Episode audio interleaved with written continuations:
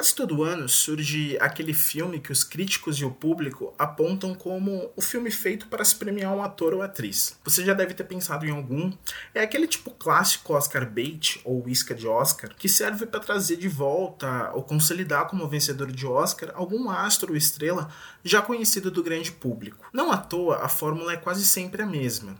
Costuma ser uma cinebiografia de alguém bastante famoso que conta com um roteiro com pouca ou nenhuma profundidade para não causar desinteresse nem gerar polêmica entre os espectadores, e quase via de regra é se não a atuação mais fraca da carreira da atriz ou ator que está fazendo esse papel, vai estar tá entre as de menos destaque da carreira. E é isso que a gente viu, para citar alguns exemplos, em Judy, que fala sobre Judy Garland, que premiou até então sumida Renée Zellweger, ou em Bohemian Rhapsody, esse um filme bem mais famoso do que o anterior, que consagrou no cinema o já queridinho da televisão Rami Malek. E é isso que você vai ver se você assistir Jessica Chastain radiante, muitas vezes por conta da maquiagem, que fique claro, no morno e pouco polêmico Os Olhos de Tammy Faye. Filme que pode render a atriz o tão sonhado Oscar de melhor atriz no próximo domingo. Tammy Faye, what'd you do? Hello, mother. This is Jim Baker, my husband. Mas, para além das críticas, sobre o que se trata o filme? Os Olhos de Tammy Faye conta a história de Tammy Faye Baker, que ao lado de seu marido Jim Baker, funda um império da igreja evangélica nos Estados Unidos, que tem seu auge entre os anos 70 e 90. O filme conta com passagens que retratam a consolidação de Tammy Faye como uma mulher que se torna uma grande estrela da teleevangelização dos Estados Unidos, com uma influência somente, não somente no campo religioso, mas também com o poder de digitar tendências de comportamento social e cotidiano das pessoas que a seguiam e a assistiam.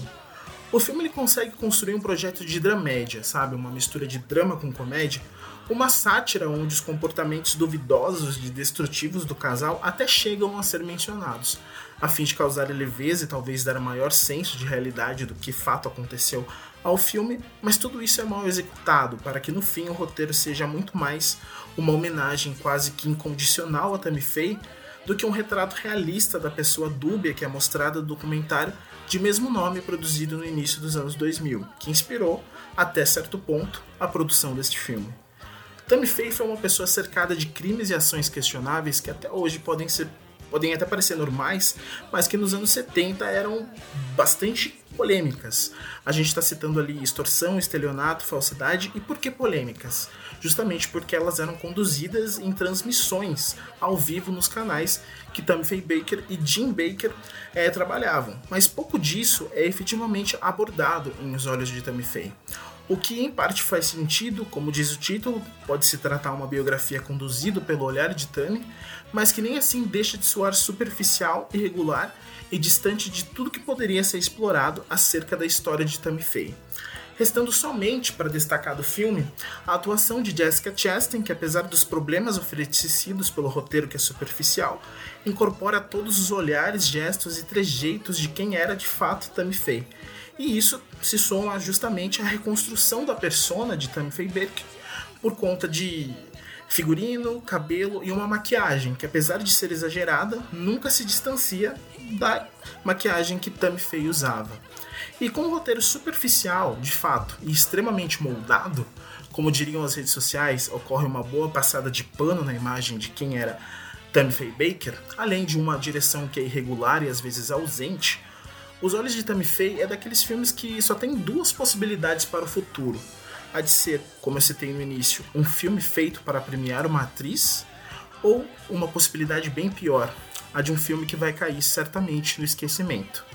E isso, mais uma vez, certamente nunca acontecerá com quem foi a verdadeira Faye. Para os olhos de Faye, eu dou nota 5.